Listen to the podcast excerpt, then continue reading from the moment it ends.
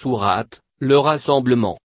Au nom de Dieu, le miséricordieux, le clément. Tous ceux qui peuplent les cieux et la terre célèbrent la gloire du Seigneur, le puissant, le sage. C'est lui qui a expulsé de leur demeure ceux qui ont daigné parmi les gens des Écritures, lors du premier rassemblement, des troupes musulmanes. Vous ne vous doutiez pas qu'ils en seraient chassés, et eux-mêmes se croyaient à l'abri de Dieu, retranchés dans leur forteresse. Mais Dieu les surprit là où ils ne s'attendaient pas, les saisissant d'effroi de sorte qu'ils démolirent leur demeure de leurs mains en plus de celles, les mains, des croyants. Méditez cette issue, aux gens doués d'intelligence. Car, si Dieu n'avait pas décrété leur expulsion, il les aurait déjà châtiés en ce monde ici-bas, outre le châtiment par les flammes, de l'enfer, qui leur sera infligé dans la vie future. Il en sera ainsi, car ils se sont opposés à Dieu et à son messager. Or, quiconque s'oppose à Dieu, qu'il sache que Dieu est sévère dans son châtiment. Quelque palmier que vous arrachiez ou que vous laissiez debout sur ses racines, sachez que, vous n'avez agi de la sorte qu'avec la permission de Dieu, qui veut jeter l'opprobre sur les scélérats. La prise du butin que Dieu a mis entre les mains de son messager, n'a nécessité, de votre part, ni l'utilisation de chevaux, ni celle de chameaux. C'est ainsi que Dieu permet à ses messagers d'exercer leur domination sur qui il lui plaît. Dieu est omnipotent. Le butin que Dieu a mis entre les mains de son messager, pris aux habitants des cités, tout au long des conquêtes, revient à Dieu, aux messagers, aux proches, des musulmans, aux orphelins, aux nécessiteux et aux voyageurs, afin qu'il, le butin, ne soit pas partagé entre les seuls riches parmi vous. La part que le messager vous octroie, acceptez-la, et ce qu'il vous interdit de prendre, renoncez à vous en emparer. Craignez Dieu, car Dieu est sévère en son châtiment. Une part du butin, revient également aux pauvres parmi les émigrés qui ont été chassés de leur maison et dépossédés de leurs biens, leur préférant la grâce et l'agrément de Dieu, œuvrant à faire triompher la cause de Dieu et se mettant à la disposition de son messager, pour y parvenir. Ceux-là sont des croyants fidèles. Une part du butin, revient à ceux, des Ansars de Médine, qui étaient déjà établis dans le pays et dans la foi bien avant eux, les nouveaux émigrés. Ils offrent une hospitalité sans réserve à ceux qui les rejoignent, et n'éprouvent aucune envie à l'égard de ce qu'ils ont reçu, une position privilégiée auprès de Dieu, renonçant même à leur propre part, fussent-ils eux-mêmes démunis. Ceux qui sont capables d'une telle abnégation sont les bienheureux. Une part du butin, revient aussi aux derniers arrivants qui adressèrent cette prière, Seigneur, pardonne-nous, ainsi qu'à nos frères qui nous ont devancés dans la foi.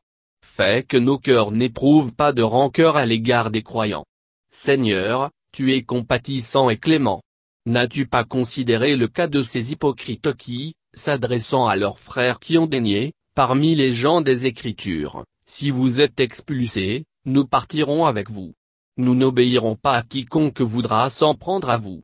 Seriez-vous agressés que nous volerions à votre secours? Mais Dieu est témoin qu'ils ne font que mentir. Car s'ils étaient expulsés, ils ne les suivraient pas, et s'ils étaient agressés, ils ne voleraient pas à leur secours. Quand bien même voleraient-ils à leur secours, ils finiraient par leur tourner le dos, les laissant sans défense. Il est certain que la peur que vous leur inspirez est plus forte que celle que Dieu leur inspire. Il en est ainsi car ils sont dépourvus d'entendement. Dussent-ils se rassembler pour vous combattre, ils ne le feraient que retrancher dans leur citadelle ou embusquer derrière des remparts. Ils exercent une terrible répression les uns à l'égard des autres. Ils donnent l'impression d'opposer un front uni, alors qu'en réalité ils sont divisés. Et il en est ainsi, car ils ne raisonnent pas, à l'image de ceux qui, dans un passé récent, eurent à subir les conséquences funestes de leurs agissements, outre qu'ils auront à subir un châtiment douloureux. À l'image de Satan, lorsqu'il dit à l'homme, renie ta foi. Dès lors qu'il renie sa foi, Satan lui dit, je me désolidarise de toi car pour ma part, je crains Dieu, le Seigneur de l'univers. C'est ainsi que leur fin dernière à tous deux sera l'enfer pour l'éternité. Telle est la rétribution des iniques. Ô vous qui croyez, craignez Dieu et que chaque âme examine les actions qu'elle a accomplies en vue d'assurer son salut. Et craignez Dieu. En vérité, Dieu est parfaitement connaisseur de vos agissements. N'imitez pas ceux qui ont oublié Dieu de sorte qu'il leur a fait oublier qu'ils doivent œuvrer pour le salut de leur âme. Ceux-là sont des pervers. Les hôtes de l'enfer et les hôtes du paradis ne sont pas égaux. Ce sont les hôtes du paradis qui sont les triomphateurs. Si nous avions fait descendre ce Coran sur une montagne, tu la verrais se recueillir avec humilité et se fissurer sous l'effet de la crainte de Dieu.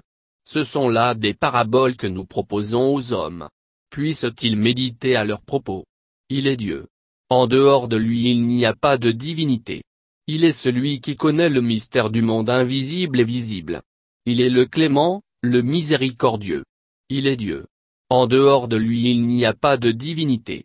Il est le souverain, le sanctifié, le parfait, le juste, le dominateur par excellence, le tout-puissant, le très fort, le très grand, gloire à Dieu. Il transcende tout ce qui lui associe. Il est Dieu, le Créateur, l'initiateur, le formateur. À lui les plus beaux noms. Tout ce qui est dans les cieux et sur la terre, le glorifie. Il est le Tout-Puissant, le Sage.